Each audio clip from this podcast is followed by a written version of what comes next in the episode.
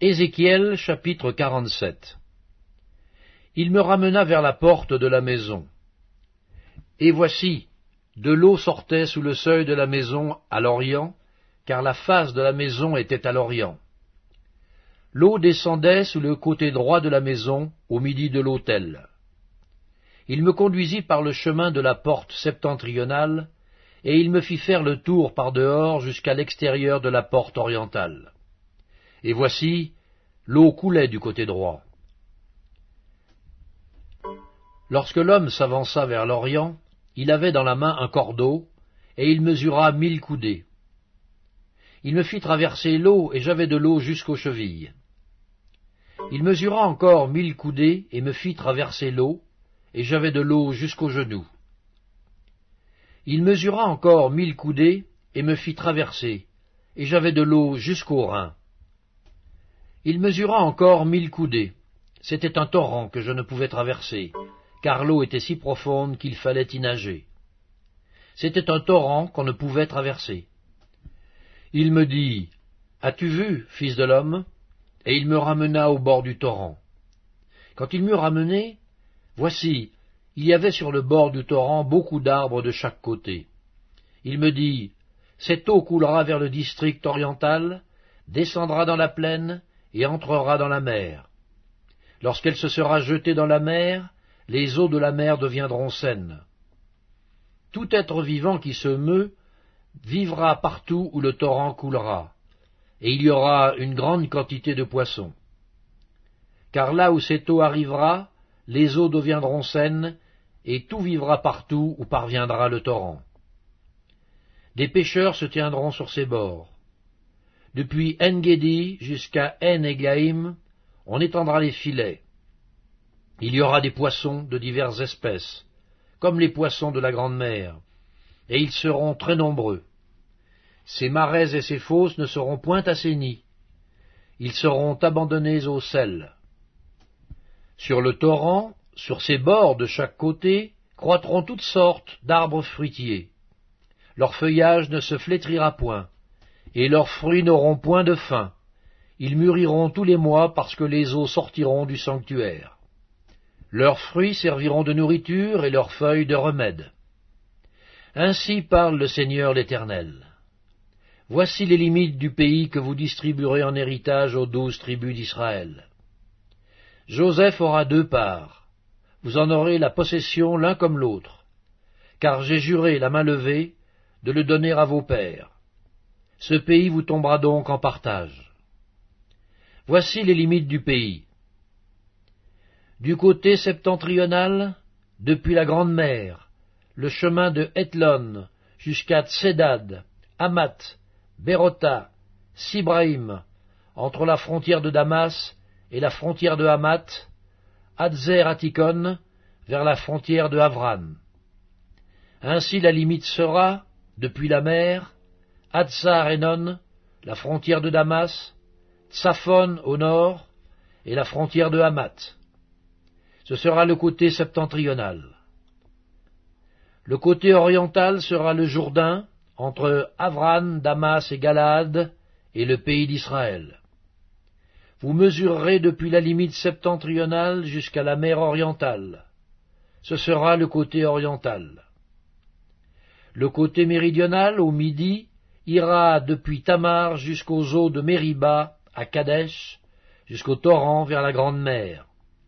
Ce sera le côté méridional. Le côté occidental sera la Grande Mer, depuis la limite jusque vis-à-vis de Hamath. Ce sera le côté occidental. Vous partagerez ce pays entre vous selon les tribus d'Israël. Vous le diviserez en héritage par le sort pour vous et pour les étrangers qui séjourneront au milieu de vous, qui engendreront des enfants au milieu de vous. Vous les regarderez comme indigènes parmi les enfants d'Israël. Ils partageront au sol héritage avec vous parmi les tribus d'Israël. Vous donnerez à l'étranger son héritage dans la tribu où il séjournera, dit le Seigneur l'Éternel.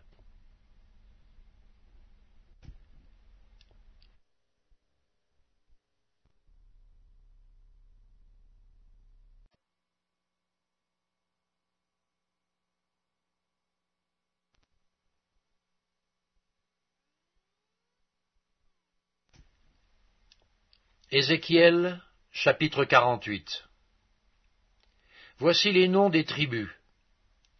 Depuis l'extrémité septentrionale, le long du chemin de Hethlon à Hamath, Hatzar Enon, la frontière de Damas au nord, vers Hamath, de l'Orient à l'Occident. Dan, une tribu.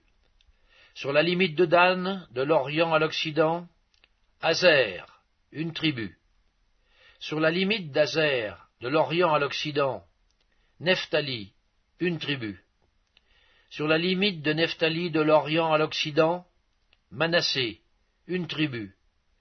Sur la limite de Manassé de l'Orient à l'Occident, Éphraïm, une tribu. Sur la limite d'Éphraïm de l'Orient à l'Occident, Ruben, une tribu. Sur la limite de Ruben de l'Orient à l'Occident, Judas, une tribu. Sur la frontière de Juda, de l'Orient à l'Occident, sera la portion que vous prélèverez, large de vingt-cinq mille cannes et longue comme l'une des parts de l'Orient à l'Occident. Et le sanctuaire sera au milieu. La portion que vous prélèverez pour l'Éternel aura vingt-cinq mille cannes de longueur et dix mille de largeur. C'est au sacrificateur qu'appartiendra cette portion sainte. Vingt-cinq mille cannes au septentrion, dix mille en largeur à l'Occident, dix mille en largeur à l'Orient, et vingt-cinq mille en longueur au Midi. Et le sanctuaire de l'Éternel sera au milieu. Elle appartiendra aux sacrificateurs consacrés, aux fils de Tsadok, qui ont fait le service de mon sanctuaire, qui ne se sont point égarés lorsque les enfants d'Israël s'égaraient, comme s'égaraient les Lévites. Elle leur appartiendra comme portion très sainte, prélevé sur la portion du pays qui aura été prélevée, à côté de la limite des Lévites. Les Lévites auront, parallèlement à la limite des sacrificateurs, vingt-cinq mille cannes en longueur et dix mille en largeur, vingt-cinq mille pour toute la longueur et dix mille pour la largeur. Ils n'en pourront rien vendre ni échanger, et les préminences du pays ne seront point aliénées car elles sont consacrées à l'Éternel. Les cinq mille cannes qui resteront en largeur sur les vingt-cinq mille seront destinées à la ville, pour les habitations et la banlieue, et la ville sera au milieu. En voici les mesures. Du côté septentrional, quatre mille cinq cents, du côté méridional, quatre mille cinq cents, du côté oriental, quatre mille cinq cents, et du côté occidental, quatre mille cinq cents. La ville aura une banlieue de deux cent cinquante au nord, de deux cent cinquante au midi, de deux cent cinquante à l'orient et de deux cent cinquante à l'occident. Le reste, sur la longueur, parallèlement à la portion sainte, dix mille à l'orient et dix mille à l'occident, parallèlement à la portion sainte, formera les revenus destinés à l'entretien de ceux qui travailleront pour la ville. Le sol en sera cultivé par ceux de toutes les tribus d'Israël qui travailleront pour la ville. Toute la portion prélevée sera de vingt-cinq mille cannes en longueur sur vingt-cinq mille en largeur. Vous en séparerez un carré pour la propriété de la ville. Ce qui restera sera pour le prince aux deux côtés de la portion sainte et de la propriété de la ville, le long des vingt-cinq mille cannes de la portion sainte jusqu'à la limite de l'Orient, et à l'Occident, le long des vingt-cinq mille cannes vers la limite de l'Occident, parallèlement aux parts. C'est là ce qui appartiendra au prince, et la portion sainte et le sanctuaire de la maison seront au milieu. Ainsi ce qui appartiendra au prince sera l'espace compris depuis la propriété des Lévites et depuis la propriété de la ville. Ce qui sera entre la limite de Juda et la limite de Benjamin appartiendra au prince. Voici les autres tribus. De l'Orient à l'Occident, Benjamin, une tribu. Sur la limite de Benjamin, de l'Orient à l'Occident, Siméon, une tribu. Sur la limite de Siméon, de l'Orient à l'Occident, Issachar, une tribu. Sur la limite d'Issachar, de l'Orient à l'Occident, Zabulon, une tribu. Sur la limite de Zabulon, De l'Orient à l'Occident, Gad, une tribu. Sur la limite de Gad, du côté méridional, au midi, la frontière ira depuis Tamar jusqu'aux mers de Mériba à Kadesh, jusqu'au torrent, vers la Grande Mer. Tel est le pays que vous diviserez en héritage par le sort pour les tribus d'Israël, et telles sont leurs parts, dit le Seigneur l'Éternel. Voici les issues de la ville. Du côté septentrional, quatre mille cinq cents cannes, et les portes de la ville, d'après les noms des tribus d'Israël, trois portes au nord, la porte de Ruben, une, la porte de Juda, une, la porte de Lévi, une. Du côté oriental, quatre mille cinq cents cannes et trois portes. La porte de Joseph, une. La porte de Benjamin, une. La porte de Dan, une. Du côté méridional, quatre mille cinq cents cannes et trois portes. La porte de Siméon, une. La porte d'Issachar, une. La porte de Zabulon, une. Du côté occidental, quatre mille cinq cents cannes et trois portes. La porte de Gad, une. La porte d'Azer, une. La porte de Nephtali, une. Circuit, dix-huit mille cannes. Et dès ce jour, le nom de la ville sera L'Éternel est ici.